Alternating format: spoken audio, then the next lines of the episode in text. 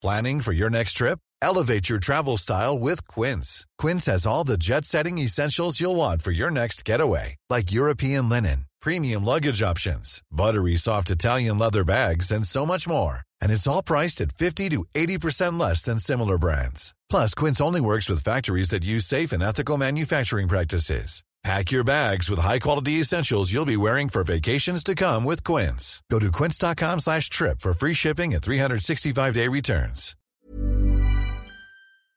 Bonjour à toutes et à tous, bienvenue au podcast La Sœur avec Rust. Salut Rust.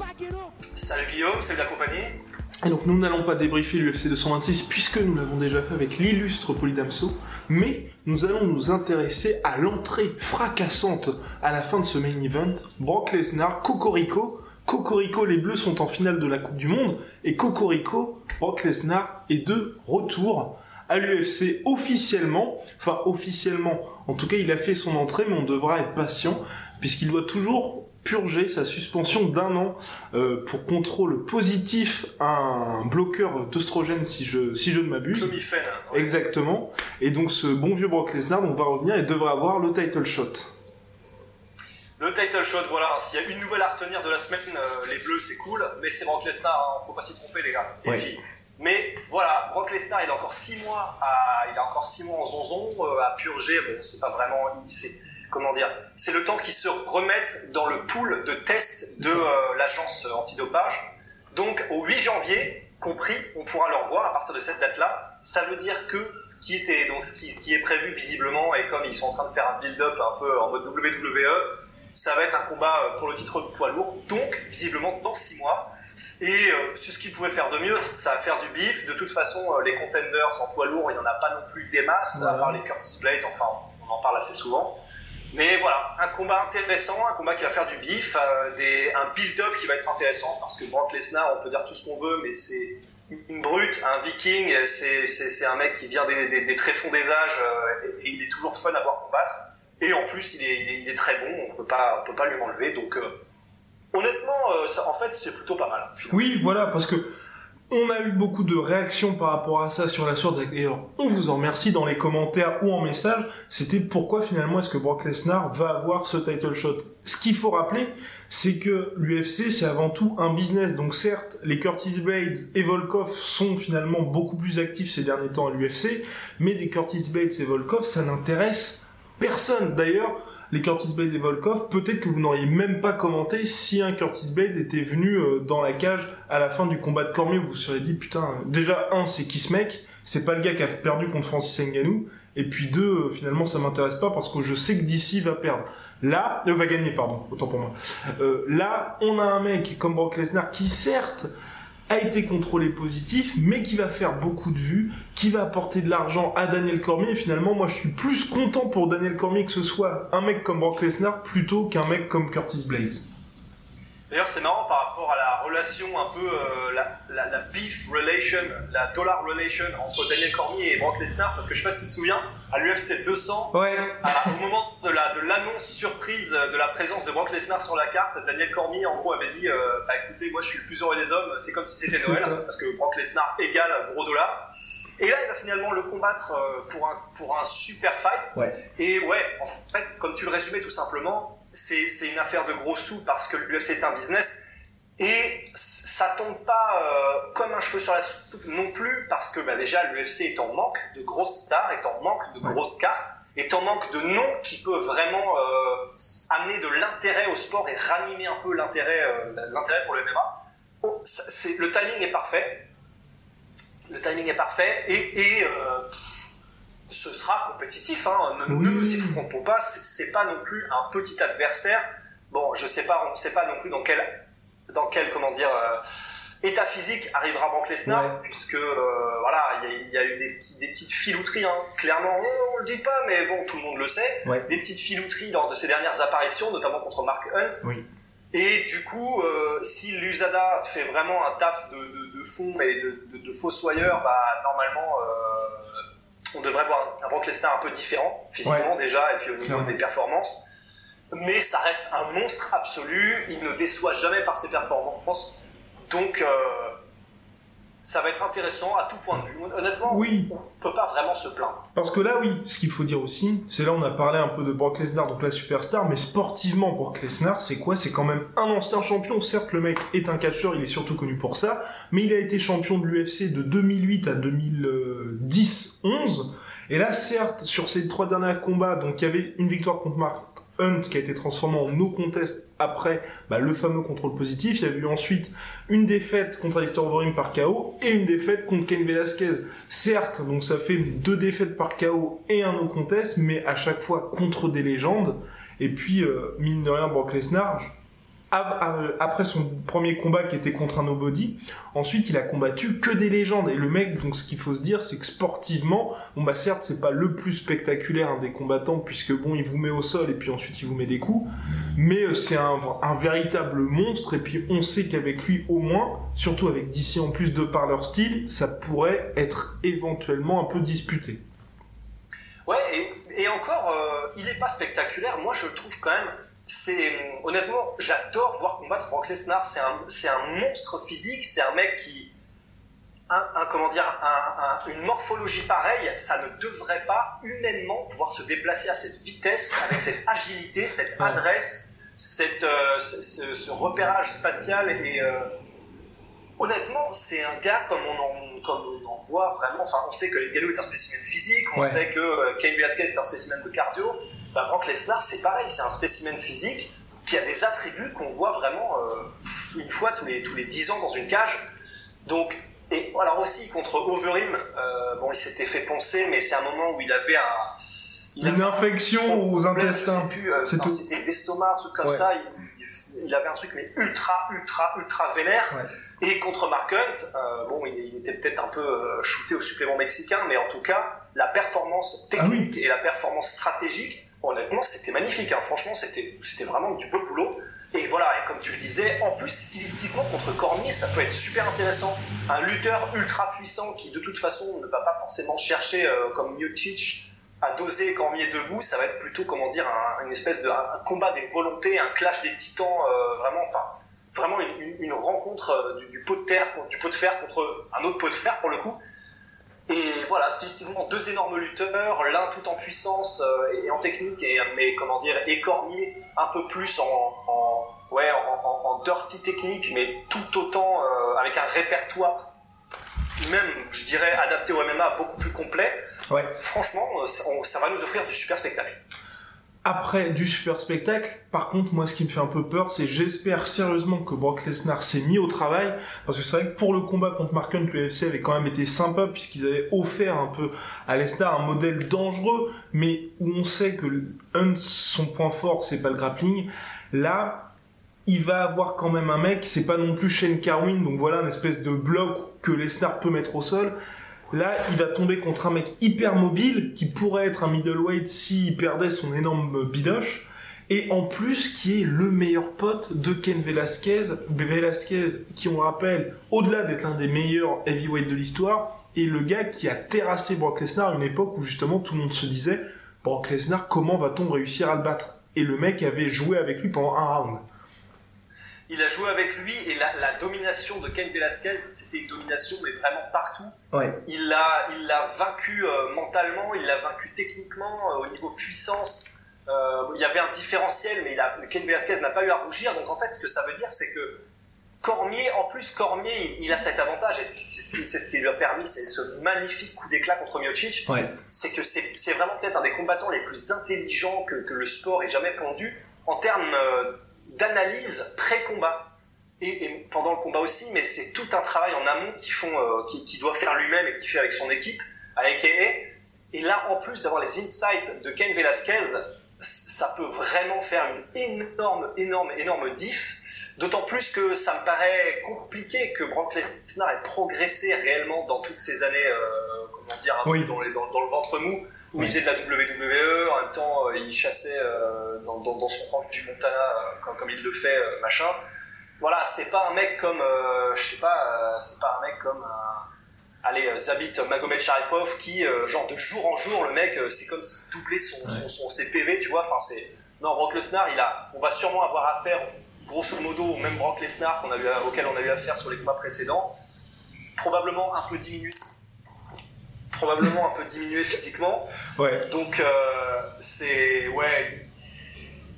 La balance. Bon, alors, les pronostics, euh, pareil maintenant, on va prendre des pincettes hein, euh, avec ce qu'on a fait ce week-end. Mais en tout cas, ça s'annonce comme largement prenable pour Cormier, ça c'est sûr. Ouais, largement prenable pour Cormier. Oui, allez, largement prenable pour Cormier. Et que penses-tu, pour, pour revenir au retour de notre très cher Brock Lesnar, donc, de... moi, oui, je voulais ajouter, oui, sportivement, L'avantage que, que Brock Lesnar aura, c'est qu'il a vraiment là 6 mois devant lui pour se préparer à un adversaire spécifique. Donc c'est peut-être ça qui pourrait éventuellement hein, jouer un peu en sa faveur. Toujours est-il, ça aussi c'est une question qu'on nous a posée, euh, l'image du sport. L'image du sport avec ce fameux retour de Brock Lesnar, ancien catcheur, qui purge toujours sa suspension pour dopage et qui pour beaucoup justement, ça fait vraiment basculer l'UFC dans un show comparable à la WWE, conjugué bien évidemment à l'entrée de Brock Lesnar qui était vraiment euh, complètement scripté, avec peut-être le petit push qui était en trop. Mais, euh, mais voilà, toi qu'est-ce que t'en penses de ça pour l'UFC En fait, c'est presque un peu fataliste, mais honnêtement, euh, je pense que de toute façon, avec le rachat par des, par des énormes cylindrés comme WMG et, et maintenant qui sont sur une plateforme comme ESPN, etc., de toute façon, c'était qu'une question de temps avant que le, la partie presque divertissement ne prenne le pas vraiment de façon, de façon évidente sur l'aspect sportif. Donc je pense que, euh, et c'est vous deux d'ailleurs qui en discutiez avec Polydamas, euh, je sais d'ailleurs peut-être en off, j'en sais rien, sur le fait qu'en fait on se, on se, dirige vers un modèle de boxe euh, anglaise avec maintenant pour les cartes un énorme combat avec un énorme nom et qui, qui, rapporte du fric et le reste de la carte qui est un peu là pour pour combler et meubler. Donc de toute façon, je pense qu'il est presque temps de faire son deuil en réalité, d'avoir des cartes ultra complètes comme on avait euh, il, y a, une dizaine d'années. Donc pour moi, euh, même si je regrette le côté extrêmement scripté, le côté euh, voilà maintenant on va être en mode punchline, on va, on va, tout le monde va être complètement fake, etc. Mais pour les fans hardcore qui connaissent un peu les, autres combattants, ce sera juste, euh, voilà, ce sera juste un moment un peu douloureux, même si il faut avouer aussi qu'on en tire un plaisir coupable. Hein. Moi, j'étais content de voir Brock Lesnar, j'étais voilà, le push était peut-être en trop, mais euh, voilà, ça, ça, m'a fait frétiller euh, je, je, vais pas mentir. Hein. Et du coup, voilà, pour les fans hardcore, on aura toujours notre fond de combattants, ils seront juste moins médiatisés, moins popularisés, Tous les, toute la lumière sera mise sur des combattants comme Brock Lesnar, Conor McGregor, ou etc. Ou, donc honnêtement, ça me ça, ça m'en touche une sans bouger l'autre. C'était inévitable et, euh, et, j'en ai j'en ai j'en ai pris une partie quoi. Oui, même chose pour moi. D'autant plus qu'en fait à l'UFC. Euh, et c'est bien différent du catch là-dedans, c'est qu'il peut y avoir plein de shows au préalable, mais dans tous les cas, ça se règle à un moment donné dans la cage. Et puis dans tous les cas, si les mecs doivent faire preuve d'un peu trop d'animosité, bah ça permet au combat d'être un peu plus mis en avant. Les combattants sur la carte également. Donc en soi, moi c'est pas un, problème que j'ai spécialement avec le retour de Brock Lesnar, même si on a fait peut-être un peu trop. On va passer toujours à l'UFC 226. Nous n'en avions pas parlé avec Polydamas pour le conserver pour aujourd'hui. Le combat extrêmement euh, plaisant entre Uriah Hall et Paolo Borrachinha. Borrachinha qui est l'un de nos petits chouchous. Il y a d'ailleurs un très bel article sur la sueur, le Port Smile Killer. Euh, donc le portrait de Borrachinha qui reste invaincu avec cette victoire contre Uriah Hall. Et Uriah Hall qui, bah, pour nous, fans de MMA, qui ancien du tough, qui est vraiment capable du meilleur comme du pire, là il a peut-être réussi son meilleur combat depuis hyper longtemps à l'UFC mais une nouvelle fois, alors qu'il touchait véritablement Borachnia, bah, il a arrêté d'appuyer vraiment sur l'accélérateur et il s'est mis en mode euh, quasi amorphe et Borachnia en a profité.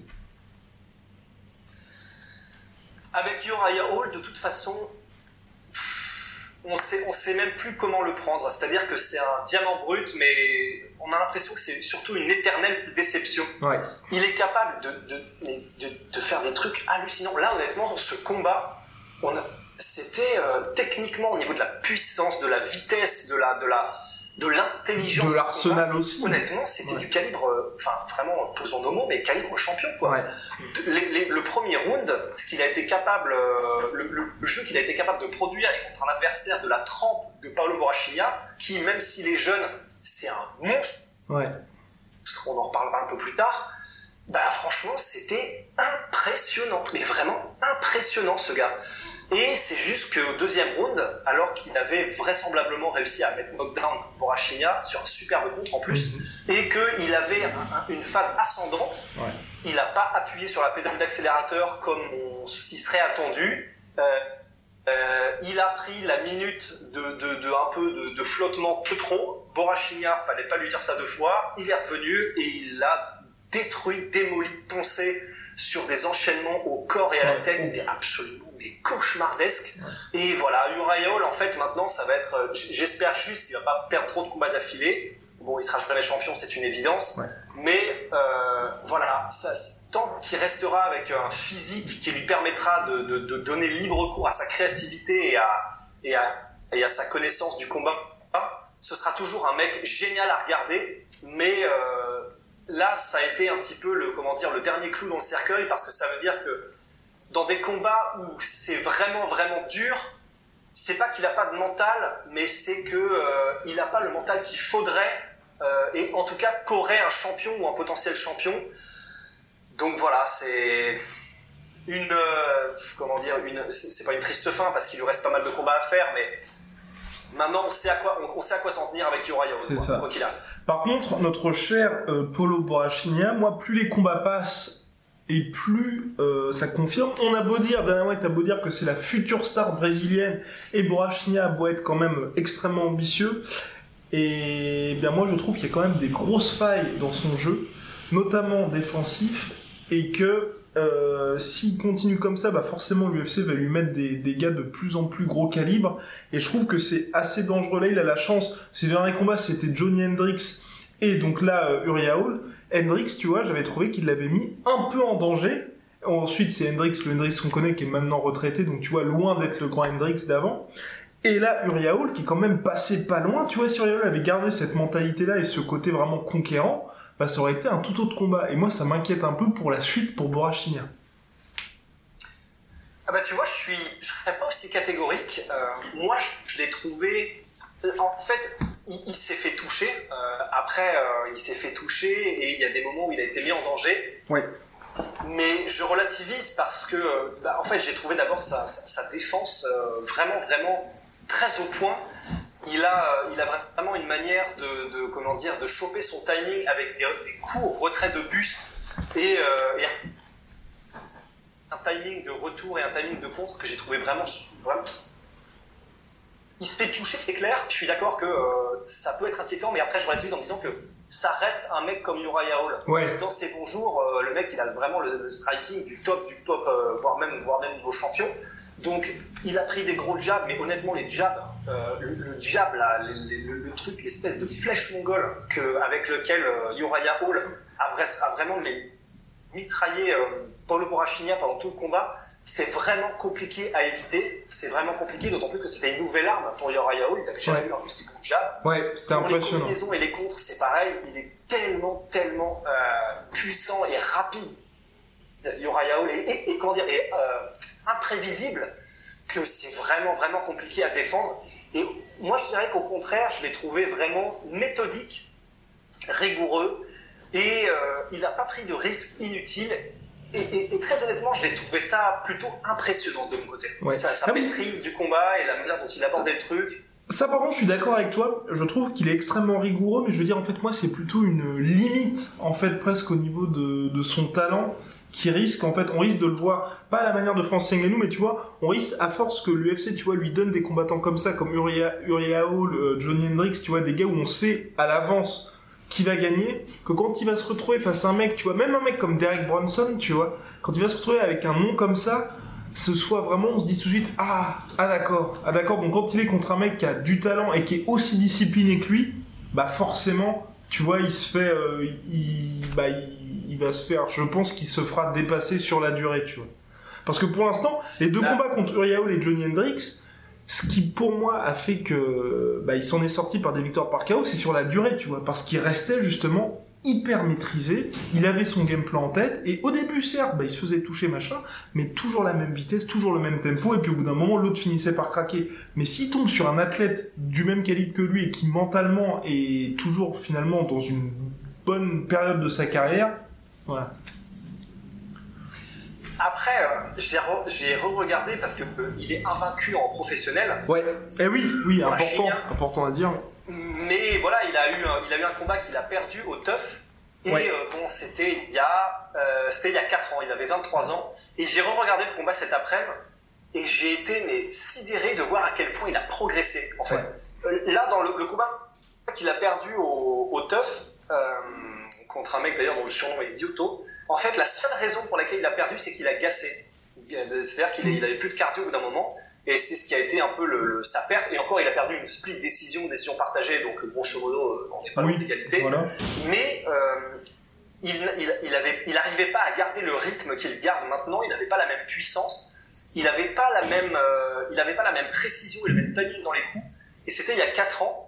Et là, quand je vois où il en est aujourd'hui, les, deux, les contrastes, parce que du coup, j'ai regardé les deux combats euh, à la suite, celui contre le gars au tough là qu'il a perdu et contre Uriah Hall, c'est terrifiant la courbe de progression qu'il a eu, terrifiant. Alors certes, je suis d'accord avec toi, il n'est pas aussi créatif qu'un euh, John Jones, Adesanya ou tout ce qu'on veut, ou Romero, mais il est suffisamment euh, créatif et suffisamment divers dans les attaques pour surprendre, même s'il est, euh, même s'il est, comment dire, très classique, euh, c'est vrai que c'est pas un mec qui va faire des spinning back kick, euh, des spinning machin, mais c'est un peu comme les boxeurs, les boxeurs dodge, tu vois, les Hollandais. C'est peut-être pas créatif, mais quand c'est autant maîtrisé dans la dans l'application de la stratégie de combat et en plus quand il ajoute la puissance et le cardio, parce que là visiblement maintenant en fait il a un vrai cardio, il est capable de mettre des coups aussi puissant du début jusqu'à la fin d'un combat, et ce qui est vraiment monstrueux, et ben moi en fait, euh, je vois peu de monde réussir à, comment dire, en tout cas à le dérouiller, ça c'est sûr, mais si on prend le problème dans l'autre sens, je vois vraiment Borachinian mettre des gros, gros, gros problèmes à n'importe qui. Et d'ailleurs, il a call out Chris Weidman. Ouais. Son interview euh, J'aimerais bien voir ce combat-là. Vraiment curieux de voir ça. Ouais. Et je, je serais également comme toi, voilà, extrêmement curieux parce que voilà, c'est Borachinian là, j'ai encore, tu vois, je doute un peu parce que c'est les adversaires type Uriah type Johnny Hendrix. Mais si effectivement il y a cette victoire contre un mec comme Chris Weidman, il n'y aura plus du tout de doute. Au contraire d'un combattant pour lequel je suis complètement conquis, au contraire de notre ami Rust, c'est Israël Adesanya qui m'a une nouvelle fois régalé. Donc en finale du TUF qui, avait lieu vendredi, la Fontaine Brad Tavares, un véritable test pour lui. D'ailleurs tout le monde se disait est-ce que c'est pas trop tôt pour un mec qui allait faire son troisième combat à l'UFC son dernier combat, il l'avait emporté par split decision. On se disait, putain, euh, les mecs vont peut-être trop vite. Et sur ça. Contre un nobody aussi. Et, hein. Oui, contre un nobody, oui, aussi. Mais un nobody qui était quand même bon en lutte. Donc, tu sais, l'UFC, à chaque fois, ils font des matchs quand même. Et donc là, bref, contre Brad Tavares, une maestria sur 5 rounds. Premier combat en 5 rounds pour lui. Véritablement en promenade de santé. Quelques petites alertes, mais voilà, c'est des alertes parce que le mec est tellement créatif et de temps en temps part un peu Hiring for your small business? If you're not looking for professionals on LinkedIn, you're looking in the wrong place. That's like looking for your car keys in a fish tank. LinkedIn helps you hire professionals you can't find anywhere else, even those who aren't actively searching for a new job but might be open to the perfect role. In a given month, over 70% of LinkedIn users don't even visit other leading job sites. So start looking in the right place. With LinkedIn, you can hire professionals like a professional. Post your free job on linkedin.com slash people today. En couille qui se dit bah je vais tenter de faire une espèce de takedown ou un ou un poulet. Enfin bref, il essaye de faire des choses un peu cheloues qui peuvent se retourner contre lui, mais heureusement sans grande gravité. Performance of the night pour lui, qui était la première fois depuis 2015 qu'un combattant recevait ça après un combat en 5 rounds. Donc vraiment, euh, bravo, bravo pour euh, bravo à Adesanya, autant.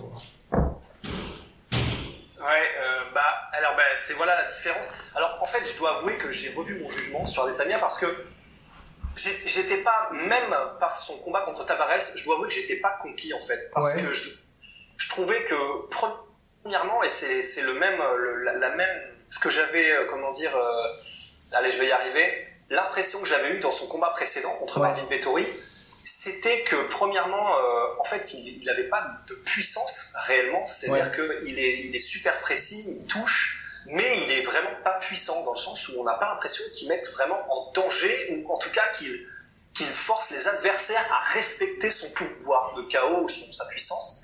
Et je l'avais j'avais trouvé qu'il se faisait toucher euh, assez, comment dire, euh, un peu trop souvent à mon goût.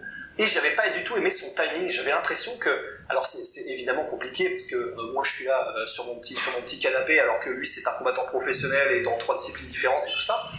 Mais voilà, j'avais regardé ses combats de kickboxing, j'avais regardé ses combats de MMA. Il y a vraiment quelque chose qui dérangeait dans son timing. J'aimais pas ça du tout. Il se fait toucher en plein de combinaisons, etc. Et, c'est encore le cas avec Tavares, il s'est fait toucher pas mal. Mais en fait, j'ai réalisé dans une interview que j'ai vue tout à l'heure là, en fait, c'est parce que je, me trompais un peu, je regardais ça de la mauvaise manière. Il l'a dit lui-même, en fait, Israël Adesanya, il lui-même ne sait pas les coups qu'il va faire à l'avance. Et c'est un truc qui, en fait, ça fait un déclic dans mon esprit. Et en fait, c'est exactement ça. C'est-à-dire que j'avais l'impression qu'il avait un timing foireux, ce qui évidemment n'est pas possible. Hein. Tu peux pas être invaincu dans toutes ces disciplines en ayant un timing foireux. Mais en fait, c'est parce qu'il a un timing qui qui n'est même pas travaillé, qui n'est même pas prévisible, parce que lui-même ne sait pas où il va. Et c'est ce qu'il disait mot il disait, eh ben en fait, comment est-ce que mes ennemis, mes adversaires pourraient, comment dire, travailler à la vidéo contre moi, ou même, euh, comment dire, me comprendre dans la cage, si même moi, je sais pas quand je vais déclencher une attaque, un contre, etc. Et en fait, c'est exactement ça. Israël Adesanya, euh, comment dire, son langage corporel, on sait jamais où ça va aller, parce que du coup, même lui ne sait pas ce qu'il va faire quand l'adversaire va avancer, s'il lui fait un pas de côté, etc. Et c'est ce qui fait que parfois on a presque l'impression que c'est brouillon et on a l'impression qu'il se fait toucher. C'est parce qu'en fait, il ne prévoit pas, genre dans la demi-seconde d'avant, ok, je vais faire boum, boum, boum, ou alors hop, et après je reviens. Il y va totalement, totalement, naturellement et sans même savoir ce que ça va donner. Ça requiert une dose de créativité, de talent qui est mais hallucinante. Mais ce que ça veut dire aussi, c'est que du coup, tu peux pas avoir de timing quand tu fais ça. Tu, tu peux pas te créer un timing, tu peux pas, ton adversaire ne peut pas le lire parce que toi-même, tu, tu, tu t'as pas de phase genre boum boum boum, je recule, boum boum boum, et tous les combattants normalement constitués rentrent dans une espèce de rythme normalement. Et ben lui jamais. Et c'est ça en fait, on a l'impression qu'il a un timing foireux, mais c'est juste qu'il a un timing différent parce qu'imprévisible. Et à partir de cette grille de lecture, et ben en fait c'est vrai que je regardais le combat d'une autre manière et maintenant, sachant ça, alors je trouve quand même qu'il se fait quand même parfois salement toucher, mais en fait, ça devient une énigme pour, pour tous les combattants qu'il va affronter. Vraiment super, super, super compliqué à appréhender. D'autant plus qu'il y a une super takedown de défense maintenant. Ouais, il est solide au sol et il peut se relever quand il, pas quand il veut en tout cas, mais il, il, il, il n'est pas ridicule et ouais. il a toutes les armes pour se défendre correctement au sol. Et voilà, et maintenant que, que, que, je comprends un peu mieux ce qu'il fait debout et, et, euh, et les incompréhensions que j'avais sont un peu levées, et ben je suis très curieux de voir ce qui va se passer après. Et je suis d'accord avec toi, c'est vrai qu'il se fait un peu trop toucher aussi à mon goût, mais je pense, tu vois, je me dis aussi c'est peut-être une question d'attitude parce que là, face à son plus gros test qui était Brad Tavares quand même, euh, bah il a jamais été paru aussi fort dans la cage, alors que pour ses deux précédents combats, c'était donc Wilkinson et euh, euh, comment Marvin Vettori. Voilà, normalement, ça, aurait dû, il aurait dû les bouffer direct. Mais je me dis, tu vois, un mec comme ça, qui a 28 piges, qui est invaincu, qui est quand même, avant d'être euh, où il est euh, en MMA, c'était quand même, il était dans le gratin euh, du kickboxing mondial, hein, il était numéro 6 chez les middleweight. Peut-être que tu vois, il y avait ce côté aussi, euh, bah j'arrive à l'UFC, les mecs qui me mettent contre des nobody. Après tout ce que j'ai fait, tu vois, il, est, il enchaînait les KO avant d'aller à l'UFC. Peut-être qu'il y a aussi, tu sais, ce côté un peu attitude qui est éventuellement à revoir parce que pareil contre Tavares, le moment où il se fait mettre au sol, c'est pour lui, hein. c'est entièrement pour lui, c'est parce qu'il se dit, bah allez, je vais tenter ça. Et après le combat, tu vois, il dit, je pensais le mettre KO au deuxième round, finalement le KO n'est pas venu, mais euh, mais tu te dis, bah reste quand même, essaie quand même de rester euh, compose par rapport à ta stratégie parce que ça reste du MMA et tu sais pas trop ce qui peut se passer. Mais voilà, pour moi, le problème aujourd'hui, c'est ça, c'est peut-être que le gars, il se dit, ayant tout connu au Glory dans sa carrière précédente finalement en kickboxing, il se dit, bon bah ils mettent des gars, lui je pense qu'il est intimement convaincu qu'il va les battre, et donc il se dit euh, genre je reste très calme et tout quand, euh, quand je me taperai un Chris Weidman ou un euh, top du top. Ouais, bah ça aurait carrément du sens. Et puis voilà, ouais. En fait, il y a aussi un truc qui m'a vraiment rassuré, c'est-à-dire que je suis un peu d'accord avec toi, je pense qu'il a tellement tout connu que pour l'instant, quand tu lui mets des Marvin Vettori ou des Wilkinson, je, je pense pas qu'il se soit, comment dire, donné tout le mal qui se donnera à partir de maintenant parce qu'on va ouais. le mettre contre des gros moutons. Et un truc qui m'a vraiment rassuré aussi euh, dans une interview pareil que j'ai vu après post-combat, c'est que il, euh, il travaille énormément la vidéo et comment dire, en fait, c'est au-delà de ça parce que là, ça fait un peu en mode, euh, comment dire, tu sais, analyste France 2 qui regarde ces trucs. C'est vraiment lui qui, sans même que ses entraîneurs lui demandent, il disait par exemple après le combat contre Tavares, il n'est pas allé en soirée, il n'est pas allé euh, se démonter la tête euh, à Las Vegas ou quoi que ce soit. En fait, il, va, il, comment dire, il s'isole dans sa chambre et en gros, il disait lui-même, j'ai passé 1h40 à revoir mon combat, à le revoir, mais genre 3-4 fois, à revenir, à regarder au ralenti ce que je faisais mal et ce pourquoi certains trucs ne marchaient pas. Et quand on en est à, à ce degré-là de perfectionnisme et de volonté de, de, réellement s'attacher à chaque détail, là c'est vraiment du, matériel champion et, ça me rassure énormément. Il a tellement de facilité, il est tellement intéressant à voir combattre. Il a en plus de ça, comment dire, un, une personnalité et une manière de voir les choses euh, qui, n'est pas euh, le trash talk qu'on voit, comment dire, à la télé. Hein. Il est vraiment, c'est un gars super intelligent, super réfléchi en dehors, respectueux grosso modo, du coup, si on avait une, plus grosse impression de sécurité, eh ben franchement, euh, pourquoi pas la plus haute marche hein. Oh my god. En tout cas, le prochain combat, il a dit, lui, qu'il avait regardé attentivement le Borachnia Uriaol. Dernièrement, il t'a dit, calme-toi, bonhomme, parce que bon, ça ferait deux prospects qui, qui vont s'affronter, donc pour les FC, c'est quand même un mauvais délire. Et avec Polydomson, on se disait, Derek Bronson, ce serait pas mal, jeter en pâture un mec de 33 piges, dont personne n'attend plus rien. Ça pourrait être intéressant. Je suis à 100% d'accord, c'est ce que je me disais aussi tout à l'heure, donc comme quoi euh, les, grands esprits se rencontrent. Bien, on va, pouvoir passer tout de suite avec la preview du week-end, parce que mine l'UFC ne s'arrête pas, là. On est quand même sur une grosse lancée, avec ce week-end.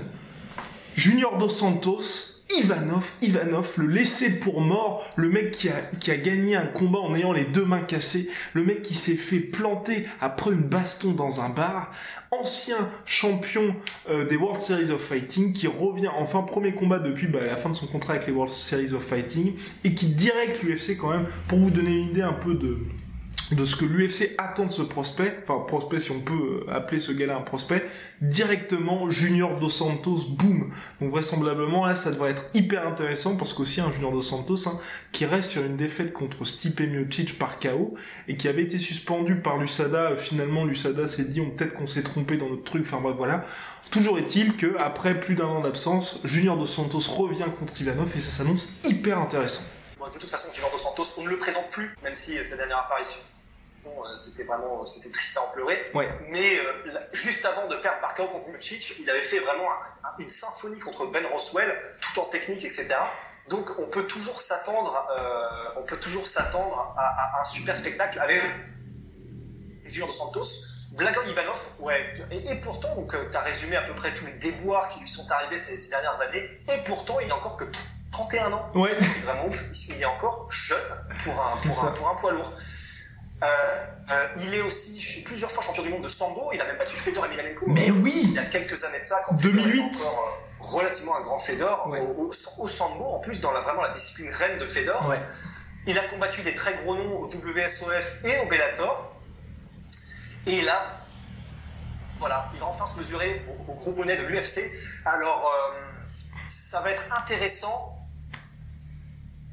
pour être tout à fait franc, je suis pas un super fan de Blagoy Ivanov. Euh, j'aime, j'aime pas vraiment son style de combat. Il est, euh, il a 31 ans, donc relativement jeune pour un heavyweight, mais il combat vraiment déjà comme un très très vieux routier, c'est-à-dire qu'il est dans l'économie d'énergie au maximum.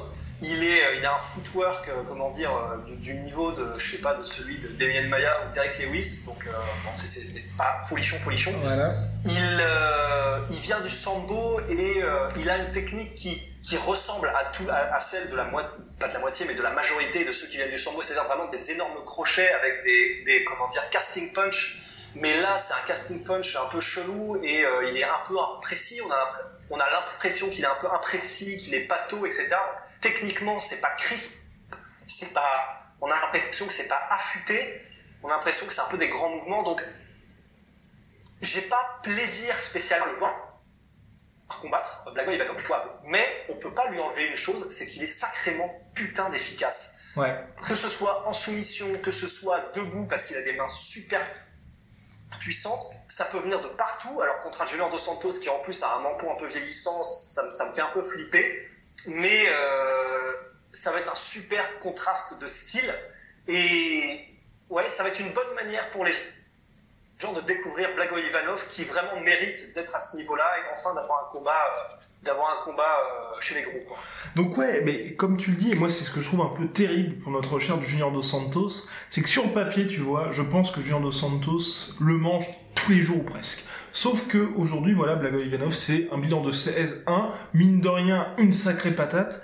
Et notre Junior Dos Santos, bah, sur ces derniers chocs, hein, Alistair Overeem, Stipe c'est vrai que ce qui marque surtout, c'est euh, bah, l'incapacité à Junior Dos Santos à ne pas se faire prendre contre la cage et à servir de punching ball, ou ne serait-ce que à se faire contrer et puis à se faire mettre KO.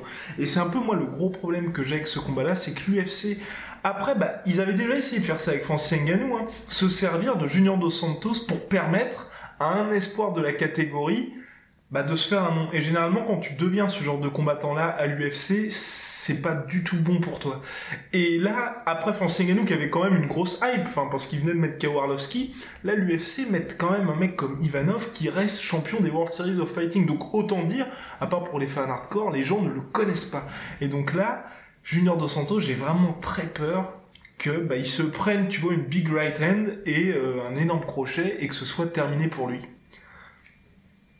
Voilà. Ça me fait vraiment, vraiment tout aussi peur. D'autant plus que, comme tu viens de le résumer, voilà, c'est l'UFC qui, espère, je pense, un peu se servir de ce combat pour mettre en valeur un, petit nouveau, un, un, nom frais, qui est Blagoy Ivanov. C'est vrai qu'on a un peu l'impression d'être euh, à Hollywood avec euh, les, toutes nouvelles actrices qui arrivent, qui sont jeunes, jolies, pimpantes, euh, fermes de partout, etc. et qui repoussent un peu les, les, comment dire, les, vieilles comédiennes qui s'en plaignent en disant mais c'est une honte, etc. Mais c'est juste le, le, jeu. Et ben là c'est pareil. Euh, on a l'impression que Blagoy Ivanov n'est pas censé avoir sa place contre un mec comme Dos Santos. C'est ça. Bah, en fait c'est juste le jeu, c'est-à-dire que là l'UFC table euh, sur le fait que comme ils sont en manque de nom pour la catégorie poids lourd, et ben si Blagoy Ivanov arrive à mettre une détrempée à Junior Dos Santos, et ben au moins de avec Curtis Blades, avec Volkov, au moins ils peuvent les faire s'affronter les uns les autres avec un peu de hype et, ça leur donne un peu de temps et de respiration, euh, d'autant plus avec Lesnar, pour essayer de faire survivre cette catégorie le plus longtemps. Donc c'est le jeu. Oh. J'ai peur. Dur, dur pour, dur pour Dos Santos, d'autant plus que le combat sera en 5 rounds. C'est ça aussi, tu vois, qui, qui ajoute un peu à mon inquiétude. C'est que sur 5 rounds, Junior, bon voilà, c'est ouais. Et puis pareil aussi, il peut se faire choper. Ouais, il peut se faire choper et on a tendance à l'oublier, mais il l'avait dit dans une dernière interview, il a peur de l'USADA. Donc certes, voilà, sa suspension, elle était un peu injustifiée, mais pour un mec comme tu vois qui s'est fait prendre par l'USADA et qui avoue avoir peur de l'USADA, il a sûrement changé même dans ses suppléments qui étaient légaux. Peut-être qu'il les prend plus, tu vois. Donc peut-être qu'aussi le côté physique de Junior dos Santos qui est quand même un énorme arsenal, enfin un atout pour lui, peut-être que là aussi, on ne sait pas dans quel état il sera, mais il sera peut-être amoindri avec ça. Et moi, pour moi, tout porte à croire que ça va se terminer sur un chaos pour euh, Ivanov. Après, pour ce qui est de l'USADA, et d'ailleurs, c'est vrai que si on peut en placer une petite crotte donnée à l'USADA, ils font un super travail, ils sont super sérieux et rigoureux, mais ça fait vraiment, vraiment, vraiment plusieurs combattants euh, qui se la prennent un peu au fond de la boîte à Kinder. Et on pense à Tim Mintz, on pense Josh à Barnett. Romero, Josh Barnett. À Josh Barnett, on pense à Dos Santos, genre, euh, pendant tout le, toute la durée que, que, dure la procédure de l'USADA, pour finalement apprendre qu'en fait, bon, non, ça va en fait. Ouais, clairement. Terrible. Terrible, terrible. Dos Santos. Mais voilà, après, c'est vrai qu'en en fait, euh, ça peut aussi avoir l'effet qui se coule inverse et pas forcément plus mal, à savoir que Junior Dos Santos, dans ses derniers combats, il était vraiment énorme, énorme et stock. Euh, et, c'est. Il était moins rapide et moins vif, percutant et, et comment dire. Euh, je me fais ce, mouvement en tête, mais en tout cas rapide et percutant. Et il va retomber à un morphotype qu'il a amené à, cette ascension fulgurante qu'il avait menée jusqu'au titre. Et pourquoi pas, bah, du coup, pourquoi pas arriver euh, plus vif, plus rapide, plus puissant contre Ivanov et avec une bonne surprise. Quoi. Who knows. Dans tous les cas, hein, un combat intéressant qui s'annonce ce week-end. Bien, et puis on va passer enfin au dernier, à la dernière grosse annonce de l'UFC, enfin grosse annonce, annonce de l'UFC, puisque euh, Whitaker va défendre sa ceinture Middleweight contre Kelvin Gastelum. Il y aura d'abord, les deux seront coach au tough, donc euh, dans un tough qui s'appellera euh, Heavy Hitters. Donc euh, ce sera les gros frappeurs. Hein. Et puis ensuite ils devront s'affronter à une date qui arrivera prochainement, on ne sait pas quand exactement, mais bref, ça arrivera. Donc Kelvin Gastelum hein, qui reste sur, qui n'a été battu finalement qu'une seule fois dans son run middleweight, c'était contre Chris Weidman et euh, Whitaker qui est invaincu dans son run middleweight, deux anciens welter qui se rencontrent finalement dans la catégorie du dessus, comme quoi hein, le weight cutting, hein, finalement peut-être qu'il faudrait euh, arrêter et combattre un peu plus à son poids naturel. Bref, toujours est-il que ça va être un duel de strikers qui s'annonce plaisant pour euh, les fans. super plaisant pour les fans, puisque ce sont, ouais, voilà, vraisemblablement, ça se déroulera debout, puisque c'est les deux secteurs qu'affectionnent particulièrement Gastelum et Whitaker. Ça va être sublime, parce que les deux euh, ont un arsenal extrêmement complet, qui sont tous les deux très rapides euh, et, vraiment, qui sont incroyablement affûtés, rapides et, et techniques. C'est vrai que bon, c'est un peu dommage, parce que en fait, bah, tout le monde va probablement sauter ce combat-là. Ça va être un combat qui ne soulèvera pas les foules et si c'est en pay-per-view, j'ai vraiment vraiment peur d'avance de ce que ça va produire. Ça, va, être, ça va être un beat mais intersidéral. Mais euh, voilà, après, est-ce que euh, je, si Whittaker gagne, bah, en fait, ça change pas grand-chose pour lui parce que les gens ne connaissent pas Gastelum. Et si Gastelum gagne, on aura un champion. Je l'adore Gastelum, j'adore ce mec, mais on va avoir un champion qui, enfin vraiment, euh, vraisemblablement, n'amènera pas la popularité à l'UFC donc, euh, dans l'optique divertissement, business, euh, popularisation, tout ça, bah, c'est pas forcément un super move pour la catégorie euh, middleweight. Mais pour les vrais fans hardcore et au niveau technique, au niveau combat, ça va être somptueux, sublime, et on, bah, on a d'y être. Ma foi, je n'ai rien à ajouter. On va voir si on a des questions. je n'ai absolument pas préparé la partie questions. J'en profite pour faire un petit peu d'auto-promo.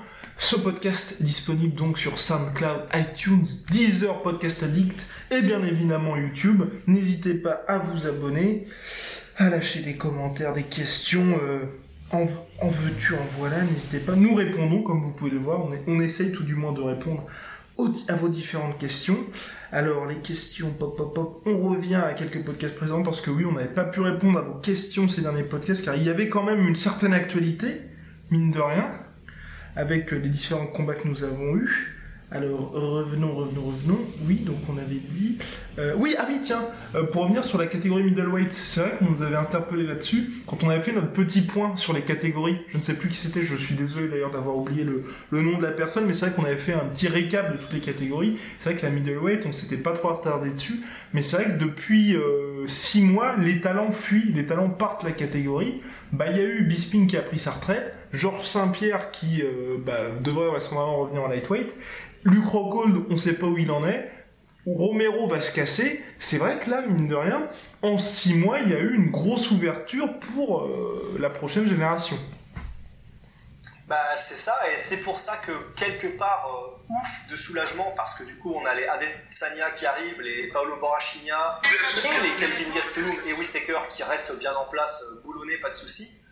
Donc on a une fraîche garde. Alors le problème c'est que du coup elle elle, n'excite pas encore les foules et n'est pas aussi reconnue et populaire que celle que, que, l'étaient voilà les Romero, les Rockhold, etc. qui étaient vraiment des, noms euh, des noms solides. Mais on a euh, des, personnages attachants et qui sont super super solides techniquement et dans tous les domaines. Donc je pense que dans les années à venir, quand ils vont tous commencer à s'affronter les uns les autres et puis euh, et puis euh, faire montre de tout leur talent. J'ai confiance en le fait que la catégorie middleweight va se régénérer et rajeunir euh, et, produire tout ce qu'elle peut produire en termes de drame, en termes de build-up et en termes de, de, combat et de prestations légendaires.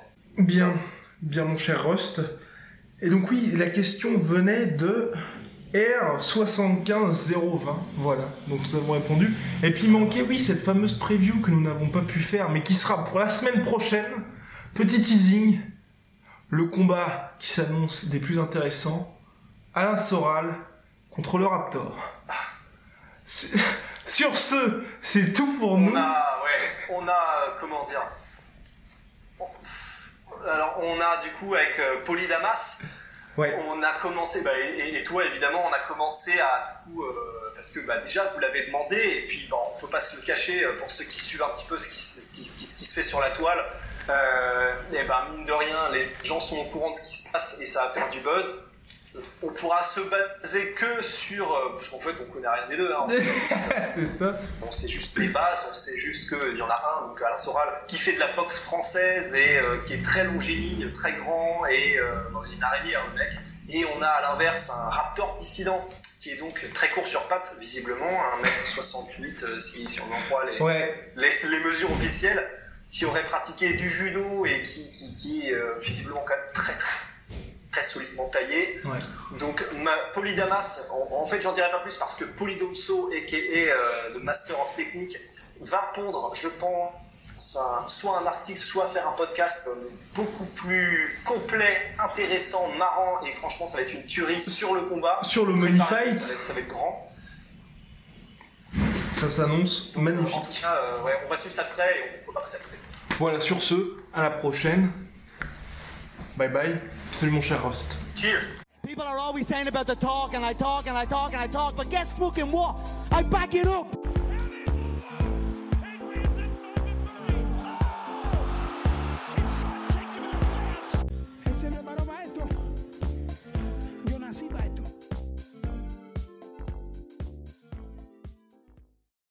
Et voilà, c'est la fin de votre épisode du podcast La Sœur. Si ça vous a plu, n'hésitez pas à nous mettre les 5 étoiles sur Apple Podcast ou sur Spotify. Vous pouvez aussi nous laisser un petit commentaire, ça nous aidera beaucoup. Et si vous voulez aller plus loin avec nous, vous tapez La Sueur sur toutes les plateformes ou sur les réseaux sociaux, vous nous trouverez. Et là, vous nous écoutez très certainement en audio. On est aussi en vidéo sur YouTube, mais également sur Snapchat. Là encore, vous tapez la et on sera là. Merci de votre fidélité et à très vite pour de nouvelles aventures.